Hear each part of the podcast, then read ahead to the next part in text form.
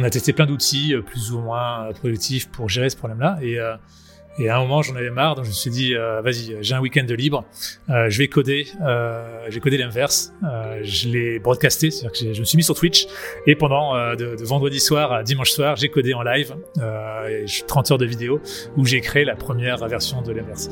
Et, et, je l'ai présenté au, au, dev le lundi, et, et tout de suite, ça, voilà, les gens ont senti qu'il y avait un truc qui était cool, quoi. Salut, je suis Romain Collignon et bienvenue dans Structure, le podcast qui rassemble les dirigeants des plus belles boîtes du web afin de répondre à cette question. Comment se pilote l'hypercroissance? Car il ne faut pas se leurrer, transitionner de start-up à scale-up est un défi de taille. Recrutement talent, fidélisation, système opérationnel, process et structuration. Dans ce podcast, on ouvre le capot et on met un coup de projecteur sur ce qui fait vraiment en interne le succès de ces entreprises web dont tout le monde parle. Alors si vous aussi, vous souhaitez scaler tout en gardant la boîte sous contrôle, Structure est fait pour vous. Je vous souhaite un bon épisode. Aujourd'hui, je suis très heureux de recevoir Vianney Lecroire, CTO et cofondateur de l'Empire. Alors l'Empire, c'est une entreprise tech multiprojet ayant pour mission de construire le futur des relations B2B. Alors vous les connaissez peut-être via Lemlist, leur solution d'email outbound personnalisée, ou bien encore via l'offre de rachat de 30 millions d'euros qu'ils ont refusé en 2021. Et aujourd'hui, l'Empire, c'est 10 millions d'euros d'ARR 40, euh, une quarantaine de personnes dans la boîte et tout ça avec une entreprise 100% bootstrappée. Alors si je suis aussi enthousiaste à l'idée euh, d'interviewer Vianney, c'est euh, bah, quand je lui ai posé la question pour préparer cette interview, Vianney pour toi c'est quoi la structure? Il m'a répondu qu'il était anti-structure et anti-process et pourtant, l'Empire semble en hyper-croissance contrôlée, ce qui forcément suscite ma curiosité. Alors pour démarrer cet échange, j'aimerais qu'on parle un petit peu de toi cofondateur de l'Empire, lancé en 2018. Qu'est-ce qui, dans ton parcours, t'a amené à, cette belle aventure entrepreneuriale? Alors moi j'étais entrepreneur euh, dans l'âme parce qu'en fait euh, très rapidement je me suis rendu compte que j'étais pas fait pour bosser en tant que salarié. Soit je me faisais virer, soit je démissionnais. J'ai vite compris qu'il fallait que je fasse ma propre entreprise. Euh, ça a mis beaucoup de temps, mais pour la faire courte, j'ai rejoint eFounders, qui est un startup studio plutôt très connu, et ils m'ont expliqué, en tout cas ils m'ont montré par expérience comment on fait une belle boîte, parce qu'ils ils font que ça, et euh, ça m'a donné envie euh, assez rapidement à, monter la mienne. Donc j'ai pris mon frère euh, en associé et on s'est lancé dans un premier projet pendant deux ans, et puis on a fait la rencontre de Guillaume Moubèche, et là on a, on a repris un nouveau projet et on a fait l'Empire à trois. Bah, la rencontre, elle s'est fait comment? Alors, la rencontre, c'est euh, assez serendipité, et c'est pour ça que je, je parle beaucoup de, de ça dans, dans, les, dans les rencontres, que, les, personnes que je rencontre, mais euh, c'est la Station F précisément, et euh, je lançais un petit projet, euh, un petit side project, parce que je m'ennuyais un peu sur mon projet qui marchait pas trop, et, euh, et j'avais demandé tout simplement dans leur Slack de, de Station F, est-ce que quelqu'un pourrait m'aider à relire le, la homepage pour essayer de le mettre un peu plus proprement, vu que c'est pas du tout mon, mon fort, et, mm-hmm. et, un, et un petit Guillaume, comme ça, de, de HEC, incubateur, est venu en mode bah, si tu veux, pas de souci. Et c'est comme ça qu'on s'est rencontrés. Quoi. Et depuis, on n'a on a pas arrêté de bosser ensemble. D'accord, donc trois, euh, trois associés euh, chez, euh, chez alors l'Empire, l'Emlist, il y a toujours LEM devant. Eh, L'EM, ça vient de quoi? Euh, L'EM, c'est c'est une idée de de, de l'Emlist en fait à la base. Donc c'est une idée de, de brainstorm qu'a eu Guillaume avec son père sur le nom de la, du produit, puisque en vrai, euh, moi j'ai absolument rien à faire du nom, donc j'ai laissé la patate chaude à Guillaume. Et en brainstormant, il est tombé sur euh, euh un truc sur on envoie des emails, on a des listes email, mail et, et de fil en aiguille, on arrivait sur l'EM, ce qui est en fait l'inverse de, de, mail. Mmh. Et, et de fil en aiguille, on s'est dit c'est vachement cool parce que l'EM c'est aussi le, le, le, le, module lunaire. Exactement. sur la lune, c'est vachement cool. En plus, on a vu que l'EM, si on prend les initiales, le croire, c'est LE. Donc, comme on est deux fondateurs, bah, le, qui s'appelle, on est frères, donc c'est le croire. Et Moubèche, ça fait aussi LEM, les trois fondateurs et euh, chacun une initiale. Bref, on s'est dit euh, clairement, c'est un signe.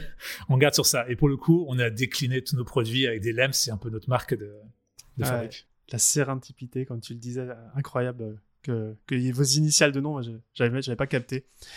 Euh, aujourd'hui, aujourd'hui, est-ce que tu pourrais, c'est une question que j'aime bien poser à, mes guests. vous êtes donc trois euh, fondateurs associés, Guillaume, euh, ton frère François et toi. Est-ce que tu pourrais nous, partager ton rôle euh, chez l'Empire et puis tes responsabilités et comment aussi ça s'organise avec bah, justement Guillaume et François Comment vous répartissez les rôles? Alors c'est assez génial et assez idyllique, c'est que ça s'est fait hyper naturellement, sans même en parler, c'est-à-dire que les rôles se sont naturellement attribués Et euh, François et moi, donc euh, c'est mon frère, on est tous les deux geeks, tous les deux tech, donc c'était évident qu'on allait développer le produit, donc on s'est orienté sur le, le produit. Et, euh, et Guillaume, sa, sa passion, c'est pas sa passion principale, c'est de créer des communautés, euh, faire du marketing, de la vente, bref, promouvoir un produit quoi. Et, euh, et même s'il a une grande une grande affinité, une grande un grand intérêt sur les beaux produits et sur la production, il nous a laissé euh, carte blanche sur la gestion du produit. Il nous inspirait énormément, évidemment, sur les fonctionnalités, sur la stratégie, sur euh, ses, sur ses idées.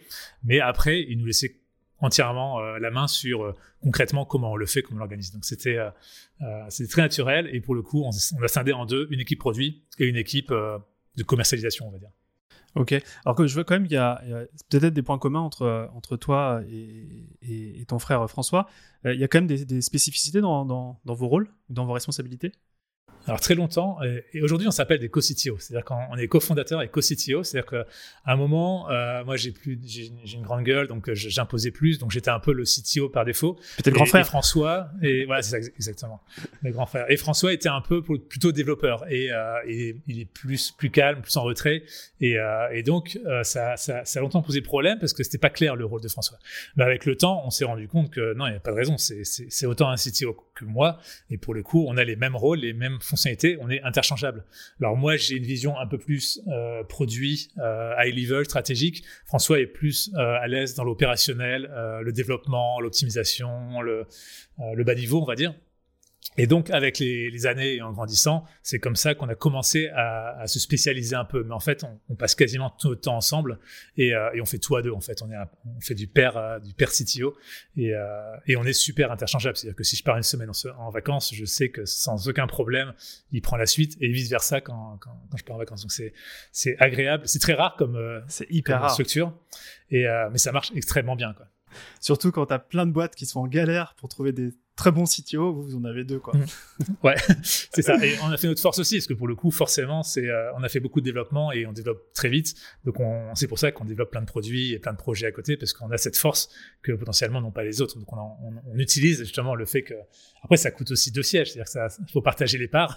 Ça fait aussi plus de, ça fait aussi moins de parts pour, pour, pour les autres. Donc, euh, on utilise cette force pour, pour, pour transformer l'empire en quelque chose d'unique.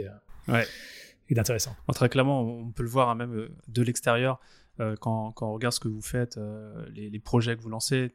On sent que derrière, en, termes de, de, technique, de produits, c'est hyper, euh, hyper carré, hyper. Enfin, la matière grise, ça, c'est sûr. Alors, tu me disais en préparation d'interview que vous étiez anti-structure et anti-process. Ça m'a fait tellement marrer. Pourtant, surtout pour un podcast qui s'appelle Structure, pourtant l'Empire, toi, est, est, en hyper croissance. Donc, je te la pose la question de manière assez cash c'est bah, qu'est-ce qui se cache derrière? Alors, ouais, anti-structure, c'est un peu le côté euh, anarchique, euh, on veut tout, euh, veut tout casser. Évidemment, on n'est pas meilleur que les autres. Euh, c'est juste que le, quand tu es en startup, on a, les gens sou souvent oublient, c'est que la, la, le principal risque d'échec, c'est le market fit qui marche pas, justement, qui fit pas. et donc, il faut trouver son marché. Et trouver son marché, c'est primordial. Et donc, est-ce que structurer la boîte, est-ce que les process vont aider à atteindre le marché? La réponse est non. Est-ce que ta stack technique, tes choix technologiques vont impacter sur ton marché? Non. Donc finalement, on comme on est très orienté résultat et donc market fit, tout ce qui n'était pas en rapport direct avec euh, l'heure que je vais passer là, euh, est-ce qu'elle va m'aider à, confronter le marché ou pas? Si c'est non, on dégage. Et donc pour le coup, les process se sont fait dégager euh, direct au profit d'actions beaucoup plus concrètes comme euh, bah, Guillaume c'est rencontrer des clients et nous c'est développer un produit. Point. Et, euh, et tout ce qui n'est pas ça c'est une perte de temps et, euh, et d'énergie et surtout c'est un risque de, euh, de, de, se planter de, de se planter quoi. Et, et après alors faut pas se leurrer aujourd'hui on est 40 évidemment qu'on a des process euh, ça nous plaît pas, pas particulièrement, euh, mais euh, voilà, c'est la vie. C'est-à-dire qu'évidemment, il faut se structurer. On a des équipes. Euh, c'est pas c'est pas l'anarchie totale. Euh, les développeurs développent et les marketeurs marketent. On n'est pas en mode un développeur va faire du, des blog posts et trucs comme ça. C'est c'est organisé. Par contre, on est euh, on essaye quand même d'être le plus agile possible et rester le plus agile et donc de limiter les process au strict minimum. C'est-à-dire que plutôt que que de prendre des bouquins et d'appliquer bêtement des bouquins sur les processus, sur, les processus, etc. On, va tout faire pour essayer d'en éviter. Et vraiment, le moment où on sent qu'il y a euh, une vraie difficulté, alors on décide de mettre un process le plus simple possible et le plus léger possible et euh, pour lever ce, problème et avancer. Ok, tu as quand même parlé d'organisation. Donc c'est pas structure, mais c'est un mot qui est, qui est cousin. Euh, si je suis une petite souris et je, regarde comment vous fonctionnez, d'ailleurs, on peut être une petite souris, on va en parler tout à l'heure chez, chez l'Empire. c'est quoi l'organisation au jour le jour? Alors c'est marrant parce que l'organisation s'est faite de façon très naturelle par rapport à la base, c'est-à-dire trois fondateurs. C'est qu'on est resté trois fondateurs quand même pendant pas mal, pas mal de temps. Et, euh, pour le coup, on est une séparation produit et le reste. Et, euh, et c'est organisé naturellement comme ça. C'est-à-dire que euh, il y avait des équipes. Il y, a, Guillaume qui voulait recruter des gens. Au début, François et moi, on voulait pas, donc euh, on recrutait pas. Euh, Guillaume recrutait de son côté, donc il a créé une équipe support, il a créé une équipe marketing, il a créé une équipe sales, qui forcément était de facto euh, dans son dans son giron. Et, nous, on a dit fuck, on veut pas recruter des gens parce que sinon ça veut dire plus de réunions et donc et, des gens moins compétents que nous peut-être et donc ça va ça va nous saouler. Donc on n'a pas recruté. Et quand on a été obligé de recruter, donc vers 3-4 millions de chiffre d'affaires. Juste vous êtes resté trois combien de temps On est resté trois pendant. Oh, je suis très nul en date. Mais je pense que pendant on a, on a, on a, on a pendant un an, Ouais, je dirais pendant un an. Ok. Après, on a, on a un gars qui, a limite, qui nous a limite forcé à, à le prendre. Donc, euh, on s'est dit, vas-y, on le prend, parce que vraiment, le mec était passionné et il adorait ce qu'on faisait. Il voulait bosser pour nous, même gratuitement. Donc, euh, à un moment, on s'est dit, euh, bon, un mec comme ça, faut pas le lâcher. Donc, on l'a quand même pris et on l'a payé, évidemment. Mais donc, c'est arrivé. Et après, ce qui est arrivé, c'est surtout le support, où pour le coup, on a eu une charge de support quand même assez faramineuse. Et, là, clairement, on voulait recruter. Quoi. Donc, euh, c'était au début euh, un bras droit de Guillaume pour euh, marketing sales, surtout marketing, et, et, le support qui était vraiment important pour nous. Quoi. Et, c'est plus tard qu'apraprès, on a commencé à structurer avec une équipe marketing, une équipe sales, vraiment séparée avec un head-off. Et, nous, après, on a suivi et on a recruté des développeurs mmh. dans notre équipe. Ouais, donc côté produit, vous êtes resté à, deux pendant pas mal de temps. Quoi. On est resté à deux pendant quelques années, mmh. pendant, ouais, je pense deux, deux ans. Après, on a pris une première personne qui était un, pote de fac. C'était plus facile et, plus moins risqué. Euh, et après, on a grossi très très doucement parce que je voulais que des gens très seniors et très expérimentés parce que j'avais pas envie justement de passer de temps à devoir micromanager, à devoir vérifier, etc. Donc, on a grossi très très doucement. Et euh, aujourd'hui, on est une dizaine, je crois. on est une dizaine dans l'équipe produit. Et euh, ce qui reste pas énorme pour un projet qui fait 10 millions. Et, et et l'avantage, c'est que pour le coup, on n'a pas de structuration à faire, c'est-à-dire que l'organisation est complètement flat. Euh, il y a juste François et moi en tant que CTO qui géreront un peu, mais sinon, les, tous les développeurs sont tous euh, supra-autonomes et super euh, euh, euh, expérimentés, donc savent gérer eux-mêmes. Quoi. Donc il n'y a pas besoin de les manager. Quoi. Et c'est plutôt agréable. Bah ouais, tu sais quoi, là je pense comprendre comment, comment ça peut fonctionner, c'est cette notion aussi de seniorité, où oui. en fait, vous déléguez à la seniorité l'organisation. quoi plutôt qu'avoir une personne qui manage des gens, euh, chaque personne est un peu manager de lui-même et donc y a, on découpe le rôle de management en euh, une partie de chaque personne. Quoi. Et, et, pour l'instant, ça marche. Après, je sais pas quand on sera 30, 40, 100, 2000, mais euh, pour l'instant, ça marche très bien et, et, on joue sur ça et on en profite parce que c'est agréable de pas devoir. pour le coup, on, va en parler peut-être plus, plus, tard, mais au niveau réunion. Ah vas-y, vas-y, vas-y, on peut creuser. on est très et, et c'est assez rigolo parce que pour le coup, la, notre société, est très euh, est coupé en deux, on avait dit, donc avec les techs et, euh, et, Guillaume, et, euh, et, chacun a fait un peu sa, méthode. C'est-à-dire que Guillaume gère ses gens comme il veut, moi je gère comme je veux. Moi j'ai pris que des gens extrêmement seniors et donc ils sont super autonomes. Par contre Guillaume a pris des gens beaucoup plus juniors. Euh, faut voir que Guillaume a 30 ans, moi j'ai 46 ans, donc en fait on s'oppose aussi là-dessus. Et, euh, et, Guillaume avait envie d'avoir des, des, des, personnes jeunes, dynamiques, euh, qui, qui, qui, en donnent, qui font l'extra mal, etc. Alors que moi, je préférais des gens très posés. Euh, c'est souvent des gens qui ont des, des, pères, des pères de famille euh, et très expérimentés. Donc en fait, dans la boîte, on a vraiment une, une, une scission. Et pour le coup, le management est différent aussi. C'est-à-dire que chez Guillaume, c'est beaucoup plus classique avec des head-off et après une petite équipe. Alors que nous, c'est très flat et, euh, et chacun se gère tout seul. Donc en fait, on a deux, deux managements au sein de la même équipe et ça marche très bien parce que c'est adapté au profil de gens qu'on recrute. Ouais, bah, ce que, ce que j'entends, c'est qu'effectivement, la, la, particularité euh, de, de la tête de la boîte à travers les, les, fondateurs, cofondateurs, bah, se retrouve dans l'organisation euh, de, de, de, la boîte. Quoi. Donc c'est, pour moi, c'est une vraie cohérence dans, dans votre façon de fonctionner. Et c'est souvent, ouais, et en fait, volontairement et involontairement, c'est ce qu'on fait. C'est-à-dire que, euh, d'ailleurs, c'était un coach qui nous avait parlé de ça et qui disait que quoi que tu fasses, la façon dont vous interagissez, la façon dont vous interagissez entre founders va être la façon dont les, les, les, collaborateurs vont interagir entre eux. Quoi. Et si typiquement, par exemple, il y a beaucoup de tensions entre les cofondateurs, il y aura des tensions partout. Quoi. Euh, S'il y a une bonne entente et que ça marche très bien, ça, sera, ça marchera très bien aussi. Donc, euh, ça nous a fait beaucoup réfléchir et pour le coup, on a beaucoup travaillé aussi notre relation et la façon dont on interagit, parce qu'au début, on était très séparés. Ça veut dire qu'en fait, les équipes aussi étaient très, très séparées. C'est-à-dire qu'il y avait peu d'interaction entre les équipes sales, marketing, support et les produits parce qu'en fait, il reflétait juste notre relation. Et, euh, et c'est pas parce qu'on s'aimait pas, c'est parce que euh, on était super autonome, on se faisait confiance, et donc chacun était dans son coin, quoi.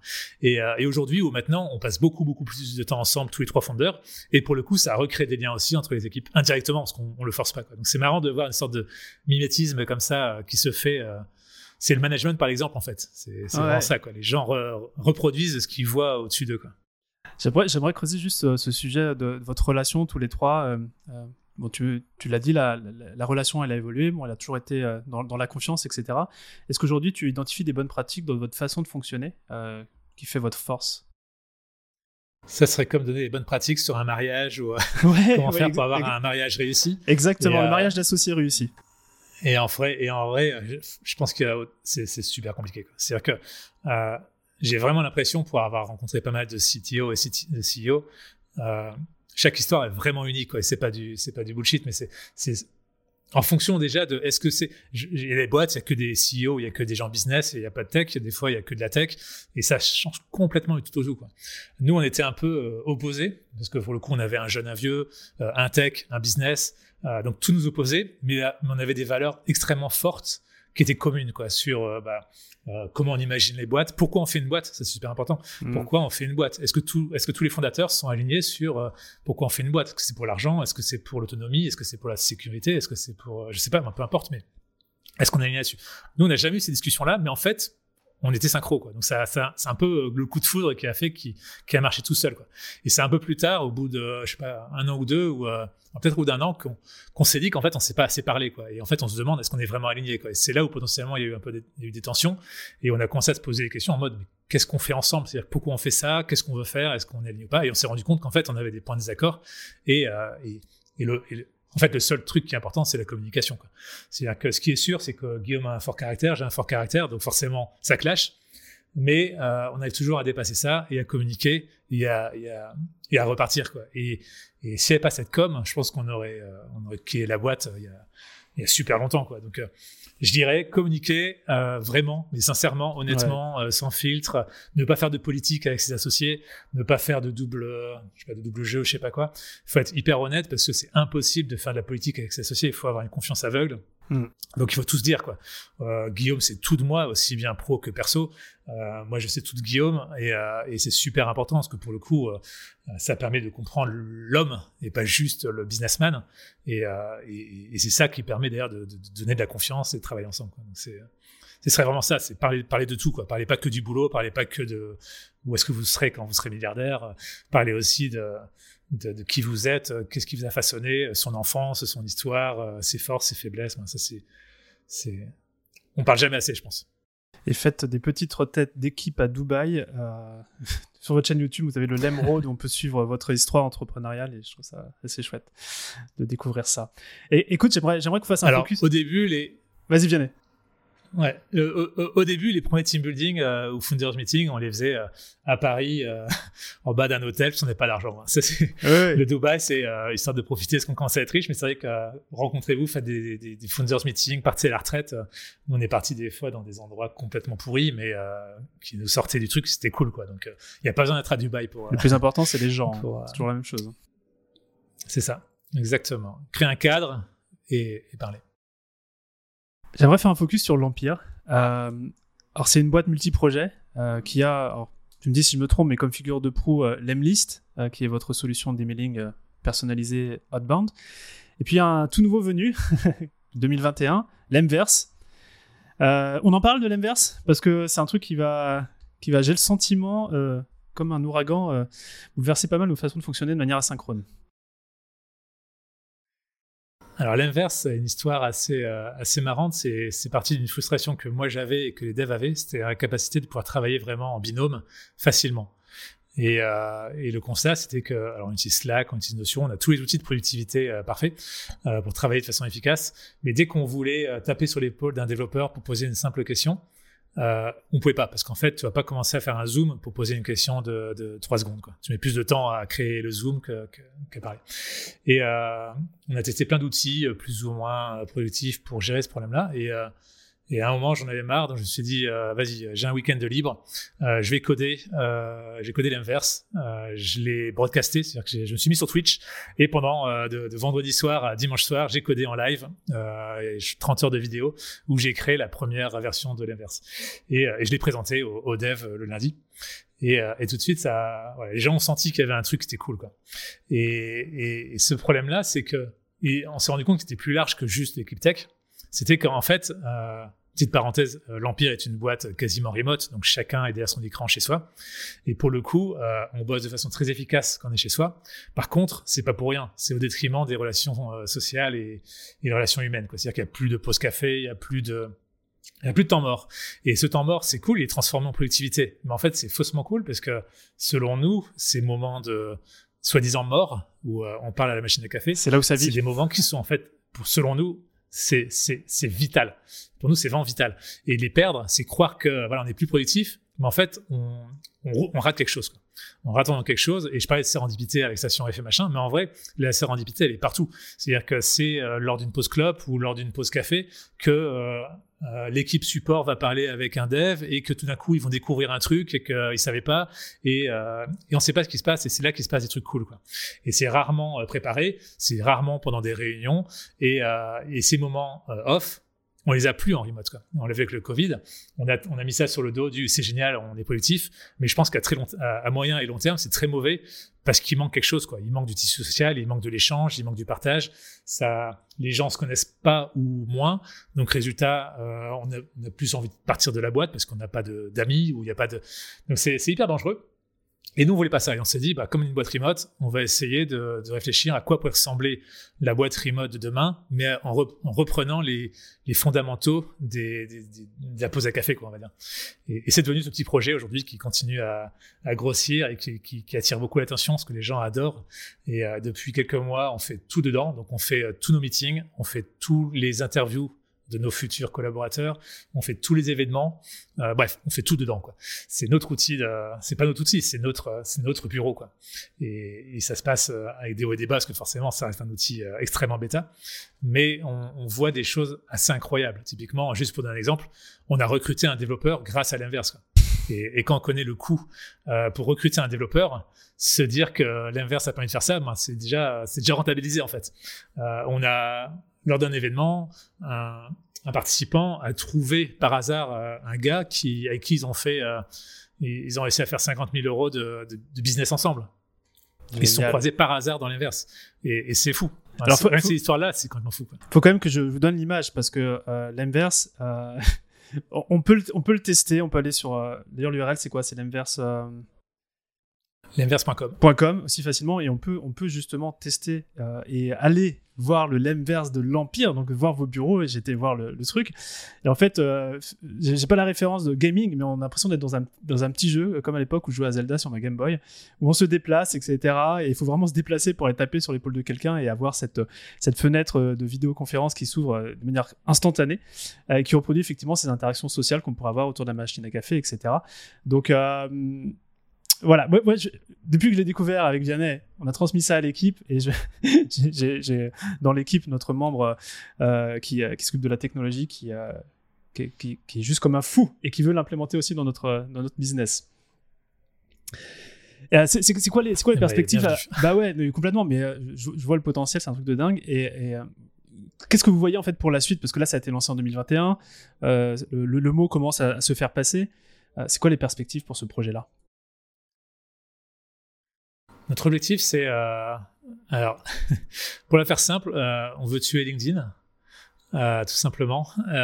Mais plus sérieusement, c'est de, créer un environnement. En fait, ce qu'on voudrait, c'est que l'inverse soit l'espace de rencontre B2B. Euh, C'est-à-dire on est, y a plein d'entrepreneurs. Typiquement, on, est en train de créer une communauté qui s'appelle la Bootstrap Family, où on regroupe des entrepreneurs qui, croient en le bootstrap et qui veulent bootstrapper, euh, et on les emmène, on les emmène dans l'inverse. Donc ils ont leur propre euh, bureau, ils peuvent interagir entre eux, c'est très social, on fait plein d'événements, on apporte beaucoup de valeur, et, et c'est dans l'inverse. Et plus largement, on a envie que tous les gens de business qui veulent faire du business, que ce soit des collègues de travail, des, concurrents, des, euh, que tout se fasse dans l'inverse. Donc les événements, et, euh, et, et parce que, bah, en fait, euh, c'est très cool d'être à Paris et on rencontre plein de gens, mais par contre, aujourd'hui, il y a plein plus de remote et, et il y a plein d'endroits où il y, a, il y, a, zéro activité business et c'est hyper frustrant. Euh, à commencer par moi, je suis à Saclay. Saclay, c'est pas, c'est pas une grande ville. Mhm. euh, Paris, c'est à une heure et demie, donc c'est relou. Euh, ça, me, ça me saoule de pas avoir un environnement où je peux, comme dans la vraie vie, faire des événements, rencontrer des gens de façon impromptue et le faire dans un environnement qui ressemble à la vraie vie. C'est-à-dire pas, pas juste un, un, écran noir avec du chat et, euh, et, et, rendre le côté plus humain. Quoi. Donc ce sera l'inverse, c'est le lieu de rencontre B2B. Génial. J'invite tout le monde à aller faire un tour. Euh, J'espère qu'à l'issue de, de, de, ce podcast-là, vous allez voir euh, tous les entrepreneurs euh, visiter, visiter l'Empire. Et tu as parlé de Bootstrap. Euh, tu as parlé de ce groupe aussi, euh, de cette communauté que, vous avez autour de ce sujet-là. Et, euh, j'ai le sentiment qu'avec l'Empire, vous, euh, essayez aussi de montrer aux entrepreneurs qu'il est possible de, bah, de monter sa boîte sans avoir fait de grandes écoles, sans avoir levé de fonds, etc. Euh, c'est quoi pour toi la, la définition d'une boîte qui est bootstrappée et, et quels sont les avantages? Alors le bootstrap, c'est c'est de créer une société avec ses, avec ses fonds propres. C'est-à-dire que l'idée, c'est de ne pas utiliser de fonds extérieurs, c'est-à-dire de, de lever de fonds ou de crédit dans les banques. C'est de, se, de se débrouiller avec son propre argent. Donc, initialement, c'est l'argent des investissements des, des, des fondateurs. Et, euh, mais très rapidement, parce que forcément, les fondateurs en général n'ont pas d'argent, très rapidement, il faut que ce soit l'argent de ses propres clients.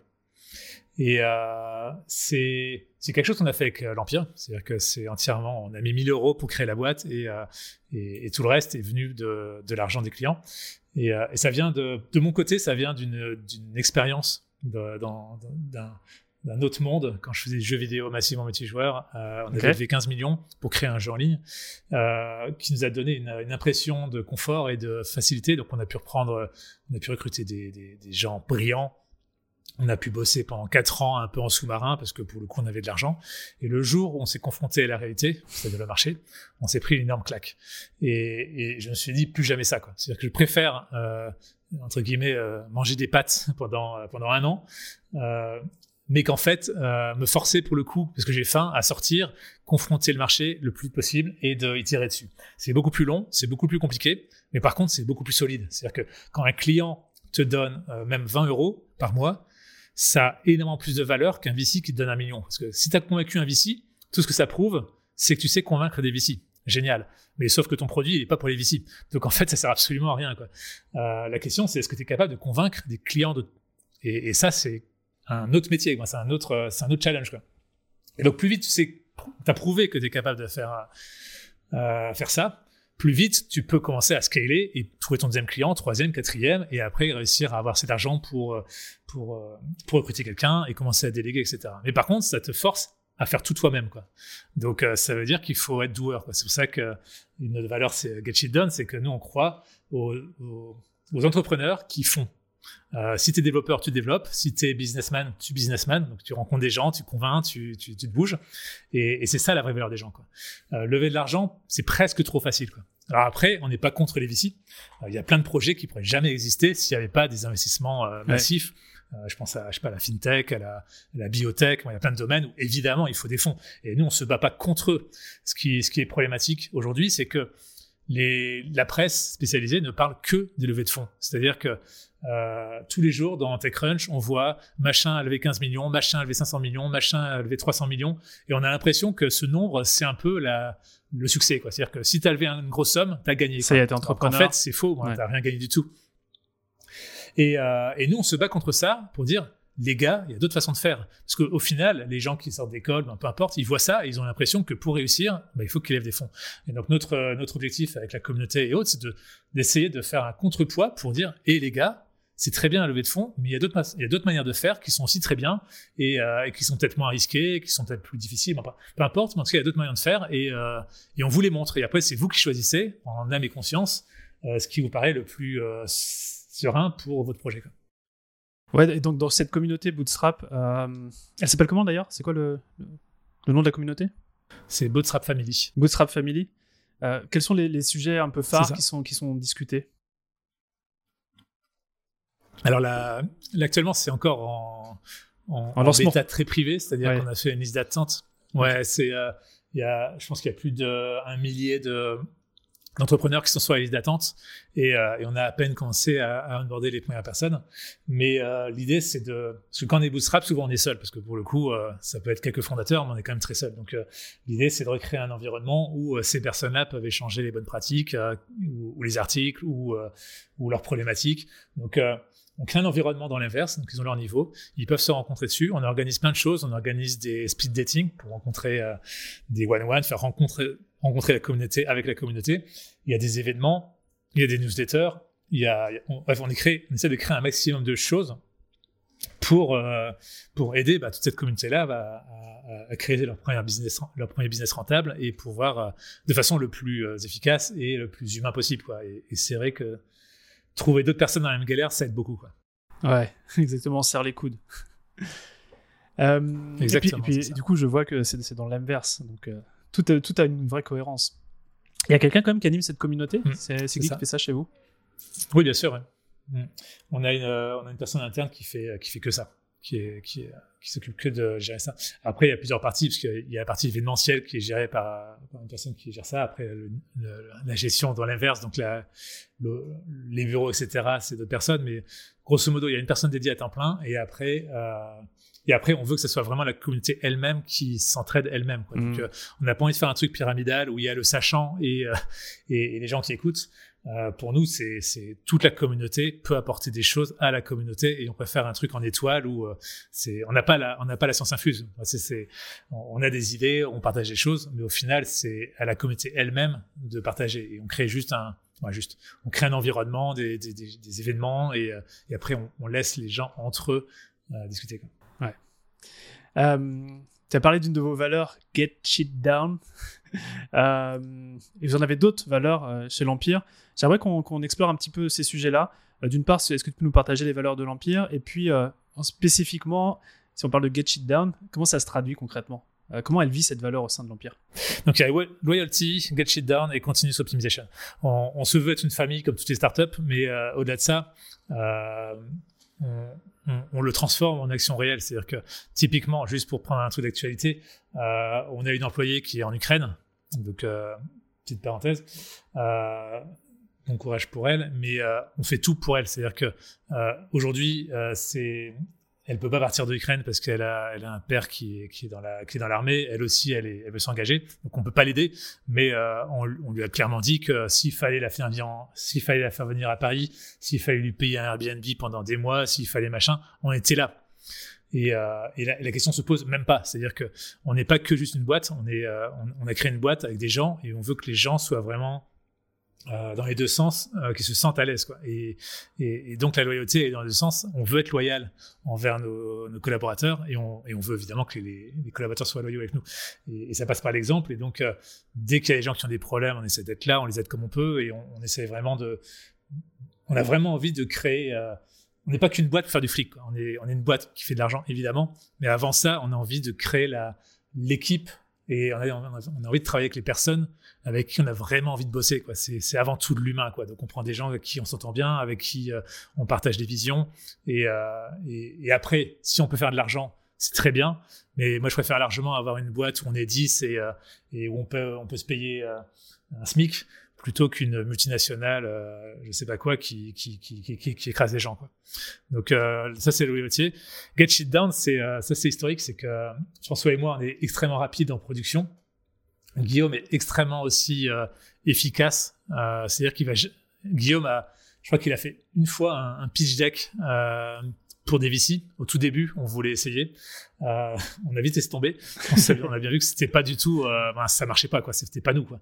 Et euh, ce qu'on aime faire, c'est faire des projets et les sortir. Donc euh, pour des pour des techs, c'est programmer et sortir des projets. Pour lui, c'est euh, un projet, ça peut être euh, écrire un bouquin. Par exemple, il est, en train, de, il, est, il, a fini d'écrire un bouquin, là, il va le sortir. Un autre projet, ça peut être bah, créer une communauté, justement Bootstrap. Toi. Donc lui, c'est ses projets à lui, et, et il adore ça, quoi. On adore créer des choses avec nos compétences, et, et, on veut que les gens aiment cette capacité de créer rapidement des choses. Quoi. Donc on, déteste les, on déteste, on déteste pas, mais on déteste ralenti, on déteste la, les, les choses trop procéduriales, on déteste on n'a pas de spec, par exemple, d'un point de vue euh, technique. Euh, on est plutôt du genre fonceur. Quoi. Donc on fonce, on essaye, et après, soit ça marche et on continue et on consolide, soit ça marche pas et on casse et on tue. Quoi. C'est pas grave. On est, on est toujours dans l'expérience. Donc, euh, euh l'Emlist, on a codé la première version en un mois. L'inverse, j'ai codé la première version en un week-end. Mon projet d'avant, Tolkus, on avait codé en un week-end aussi on est vraiment en mode il faut que ça sorte quoi et, pour le coup on prend des raccourcis on va vite on fait moche mais c'est pas grave le but c'est de valider un, un truc et, et, quand ça marche on itère comme ça. Quoi. Et tu sais d'où ça euh, vient intrinsèquement? Vous êtes câblé comme ça depuis l'enfance ou euh, Ouais, moi j'aime pas perdre de temps. Ouais, clairement, moi je déteste euh, que ce soit des, réunions, ça m'insupporte. écrire des docs, des documents, des machins, ça m'insupporte. moi je suis dans l'exécution et, et, et, et c'est pas bon pour tout, encore une fois. Hein. Il y a des projets, moi, si, si je fais des SpaceX, euh, évidemment que euh, on serait pas get shit done, quoi. Mais euh, mais je ferais pas SpaceX, c'est-à-dire que moi je serais pas aligné, tu vois, sur une, une, une, une, boîte comme ça, quoi. C'est, je suis pas fait pour et, et je suis pas bon là-dedans, quoi. C'est-à-dire que il y a des projets qui ont besoin de procédures, de, de doc et de spec, de machin, mais c'est juste pas pour moi, quoi. C'est, moi j'aime bien des projets relativement simple techniquement, où on peut très vite tester les choses, le mettre dans les mains des gens, voir si les, si, si, si, les yeux brillent.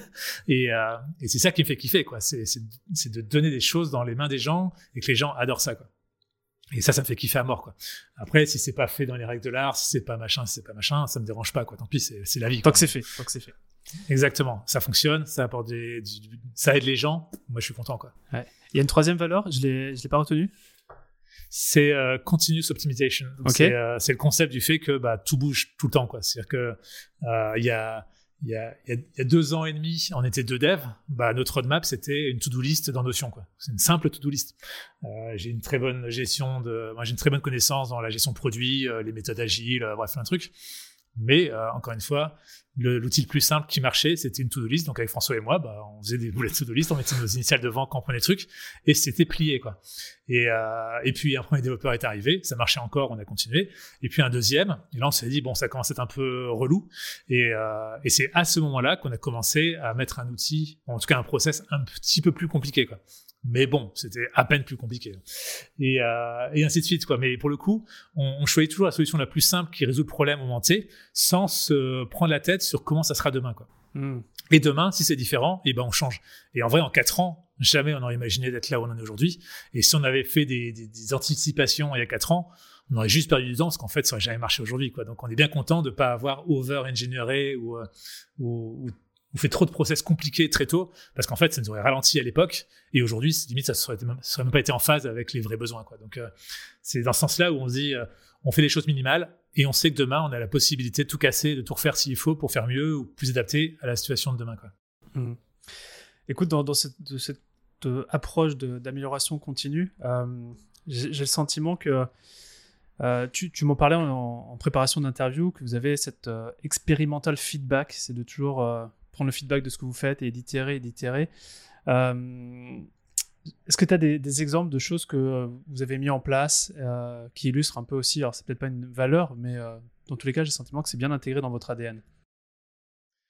Bah ouais, l'expérimental, c'est c'est important parce qu'en fait, euh, les startups, c'est encore une fois, moi je vis dans le monde des startups, donc euh, les startups, c'est des marchés qui sont hyper volatiles, ça change tout le temps. Euh, il y a toujours un nouveau qui sort, un concurrent, un ancien concurrent, un nouveau concurrent, bref, ça bouge tout le temps. Et d'avoir des trucs trop rigides, c'est un frein pour nous, quoi.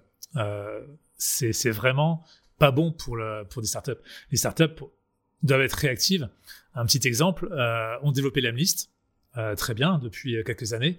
Et Guillaume est arrivé en mode euh, là les gars, je pense qu'on y a un truc, il y a, une carte à jouer, j'ai une idée, ça va tout défoncer quoi. Et plutôt que dire on a des process, on a des roadmaps, laisse tomber, on verra plus tard. On a dit bah vas-y raconte, dis.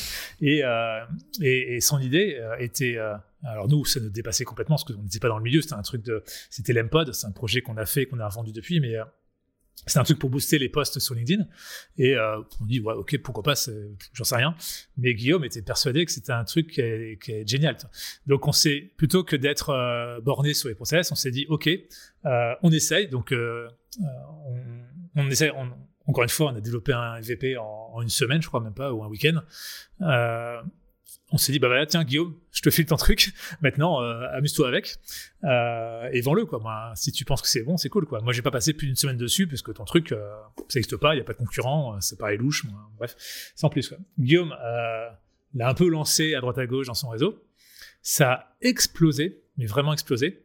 Et sans faire aucune com aucun marketing on est monté à 10 000 euros de MRR comme ça euh, en sachant que c'est un bout de code codé en une semaine. Je vous raconte, le ROI est pas mal. Quoi. Pas mal. Et euh, on s'est dit, bon, allez, vas-y. Donc, euh, Guillaume a continué à. Il a, il a, rien fait, en fait, il a continué à rien faire. Donc, ça s'est propagé en bouche à oreille. Et, euh, et au bout de, je sais plus, quelques mois, on s'est dit, bon, ok, là, ça devient vraiment gros. On va réinvestir dessus, quoi. Et donc là, on a refait une itération. On a passé, je crois, un mois dessus. Euh, en plusieurs temps, mais bref, grosso modo un mois homme, euh, pour ajouter des petites fonctionnalités, des trucs comme ça. Alors comment on fait une itération justement quel, quel, va être le backlog qui va vous dire euh, dans la V2 on, on met ça en place ou pas? Alors, comme on lance très vite les produits, on a très vite des clients. Donc, les, clients euh, qui sont euh, euh, souvent quand le produit est très basique, on n'a que les early adopters, donc les ultra fans. Les ultra fans sont hyper, hyper, hyper, hyper vocales. Quoi. Donc, on sait, ils nous le disent. souvent, ils disent c'est génial, donc c'est cool. Mais après, ils disent ouais, c'est génial, mais il faudrait ceci, cela, cela. Donc, c'est très facile d'avoir du feedback, mais des feedbacks d'utilisateurs. Donc, ça, c'est génial. Après, il y a le feedback du feeling, c'est-à-dire que Guillaume est très très très très très bon pour sentir les marchés, sentir les tendances, sentir les trucs. Donc, euh, on prend aussi. Et, euh, et, après, nous, on arrive avec, euh, c'est le rôle du CTO, c'est de dire non. Donc, on arrive en disant, bah ça non, ça non, ça non, ça non, ça non. Et dans le tas, à la rigueur, on va prendre un truc. Et, et le truc qu'on va prendre, c'est celui qui a l'impact le plus important pour le business et le plus facile à faire pour la tech. D'où l'optimisation permanente. Quoi.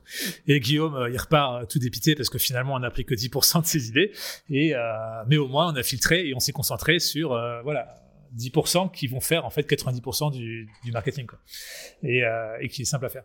Et, et, voilà, ça marche comme ça en fait. Donc c'est souvent des discussions qu'on a avec Guillaume et, et c'est un mix de en fait, on utilise un, réseau de neurones extrêmement avancé qui est notre cerveau. Quoi. Donc, on met toutes les datas dans notre cerveau et, euh, on, secoue tout ça et, on, et, au feeling, on dit bon, ok, ça, ça va être trop compliqué techniquement, on laisse tomber. Guillaume me dit ok, d'accord, euh, ça, ça, c'est très facile à faire techniquement. Guillaume me dit euh, ah bah c'est cool parce que c'est super, je peux en faire plein de choses derrière en marketing. D'un coup, on prend ça et, ainsi de suite. Quoi. Donc c'est très, c'est trop feeling, on va dire doigt mouillé ou ou, au feeling, ouais.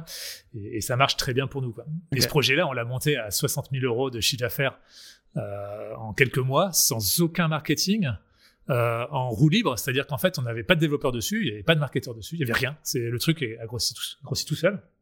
Et à un moment, on, a, on s'est dit qu'on va se refocaliser uniquement sur la liste, donc on s'est dit, bon, vas-y, on revend le truc et, euh, et, et, on, et, on, se resynchronise. Mais c'est une petite parenthèse comme ça de, qui fait que si on était un peu sérieux, si on avait, si on avait, si on avait levé des fonds, par exemple, le VC aurait sûrement dit, euh, pas question, euh, restez focus sur la liste, euh, j'ai investi dans la liste, point barre. Quoi. Et, le, et le côté bootstrap nous, nous laisse une liberté de dingue qui fait que voilà, on a pris ce choix-là et en fait ce choix était juste dingue parce que à la fois on a développé un produit de dingue, euh, on a créé une communauté de dingue, on l'a revendu donc en plus on a fait un peu de cash, on va pas se plaindre.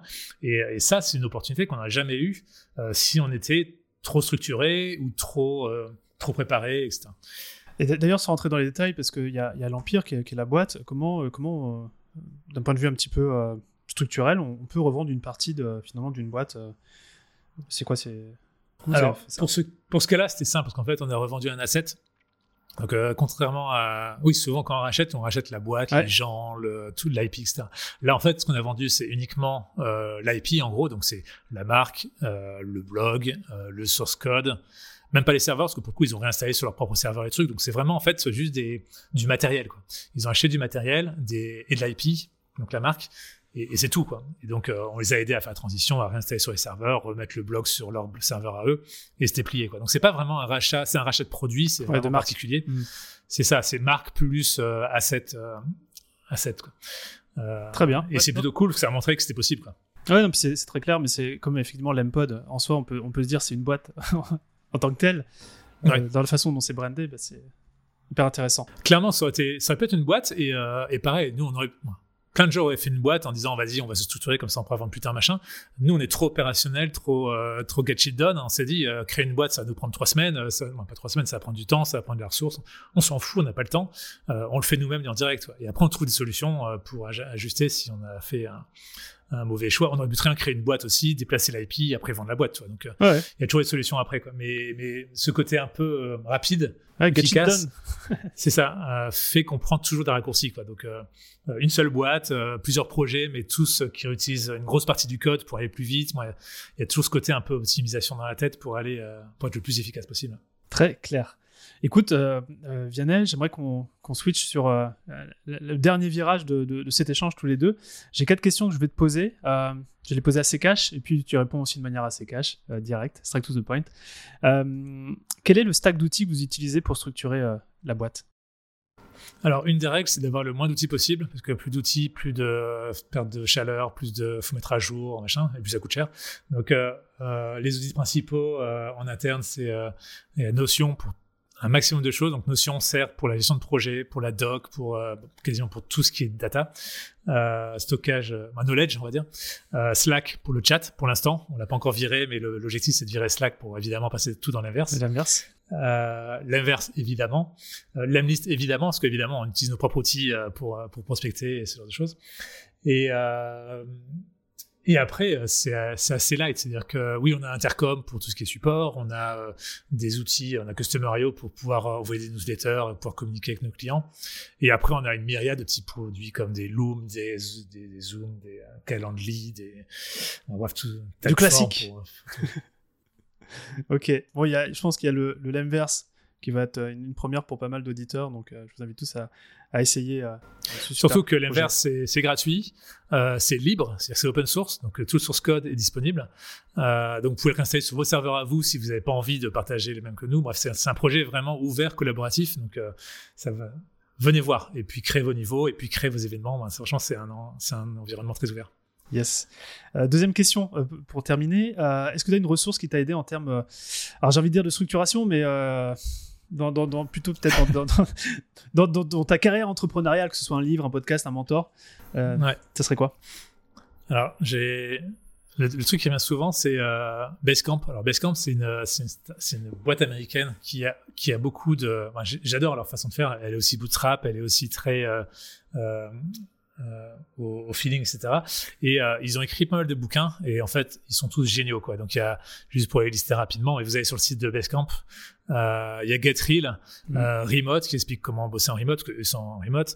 Rework qui est aussi une façon de travailler euh, euh, plus efficacement et plus de façon plus légère. Et récemment, ils ont sorti un livre qui s'appelle Shape Up, qui est super bien sur, euh, que je trouve vraiment génial sur comment euh, justement faire de la gestion de projet euh, de façon un peu plus innovante et plus intéressante euh, aujourd'hui dans l'environnement d'aujourd'hui. Donc euh, c'est quelques bouquins à mon avis qui sont vraiment à lire et à relire, sont vraiment cool. Quoi. Génial, la suite Basecamp, parfait. J'aimerais qu'on se projette dans, dans un an. J'ai une bouteille de champagne en l'honneur de, de l'Empire. Je suis à Saclay avec toi. À quoi on trinque? Euh, alors dans un an, euh, je pense que ce sera le, le prochain objectif, c'est euh, doubler le chiffre d'affaires. Donc passer, on aura passé les 20 millions de dollars de chiffre d'affaires, moi de d'ARR comme on dit dans les startups, de chiffre d'affaires annuel. Ok, Récurrent. très clair. Et euh, dernière question que j'aimerais te poser, c'est si tu devais résumer no- notre échange en trois conseils clés parmi tous ceux que tu as partagés, ça serait quoi ces conseils? Alors ça dépend, mes conseils dépendent souvent de, de- des, autres- des, des- des auditeurs. Ok. Euh, je, connais, je connais pas trop le, le type, mais je- en tout cas, si vous êtes entrepreneur ou si vous créez des projets ou je sais pas quoi, ou vous créez des choses, euh, je dirais arrêtez de trouver des excuses et sortez votre produit. Ça, c'est le truc que je vois le plus souvent. C'est euh, euh, Quand tu as commencé par sortez, j'imaginais autre chose, mais sortez votre produit, très bien. c'est les deux. C'est votre produit Les deux. et arrêtez de trouver des excuses parce que c'est vraiment le number one. C'est euh, le produit est pas prêt, la communauté est pas prête, machin. Arrêtez, sortez quoi, sortez et vous verrez bien quoi. Euh, deuxièmement, ce que je disais tout à l'heure, c'est-à-dire que vous n'avez pas besoin de lever de l'argent. C'est-à-dire que si vous n'y arrivez pas ou si vous n'avez pas envie, on peut très bien euh, y arriver. On est la preuve vivante qu'on peut y arriver. Euh, surtout que bon, alors nous c'est un peu exceptionnel parce qu'on arrive à avoir une croissance euh, aussi euh, aussi exponentielle que des boîtes qui lèvent des dizaines de millions. Donc ça c'est assez incroyable. Mais sans aller jusque là, on peut clairement faire des boîtes qui sont successful où on peut se payer, on peut gros- grossir et euh, sans lever d'argent quoi. Donc euh, euh, sentez-vous pas forcé de lever quoi. Et, le, dernière chose je dirais c'est euh, rencontrer les clients quoi. Donc euh, comme vous allez sortir rapidement votre produit, bah vous avez des clients, rencontrez-les, discutez avec eux. Le support on l'a très longtemps fait nous-mêmes parce que justement on voulait être en contact pour comprendre leurs besoins, où est-ce qu'on peut améliorer, voir des opportunités. Donc discutez avec vos clients. Vianney, merci pour cet échange. Euh, je, vous propose de, tous se retrouver sur, sur l'Inverse et d'aller visiter la boutique L'Empire pour continuer. Et, euh, et euh, bah, je te dis à très bientôt. Bah, merci beaucoup Romain pour l'invitation et puis au plaisir. Salut Bye bye Merci d'avoir écouté cet épisode de Structure, j'espère qu'il vous a plu. Si c'est le cas, parlez-en cette semaine pendant par exemple votre prochain déj entre entrepreneurs. Car chaque boîte que l'on aide à grandir avec cette sérénité qu'apporte la structure est pour nous un succès. Un succès pour le dirigeant et surtout, ne l'oublions pas, un succès pour le bien-être de ses équipes. Maintenant, si vous souhaitez contribuer encore un peu plus à cette mission, abonnez-vous et laissez-moi un commentaire sympa accompagné du fameux 5 étoiles sur Apple Podcast. Ça fait toujours plaisir. Et évidemment, si on peut vous aider à connecter et à échanger avec d'autres entrepreneurs qui sont eux aussi en hypercroissance, c'est notre métier. Envoyez-nous simplement un email à structure@romaincollignon.com et on trouvera forcément un groupe d'entrepreneurs fait pour vous. À bientôt.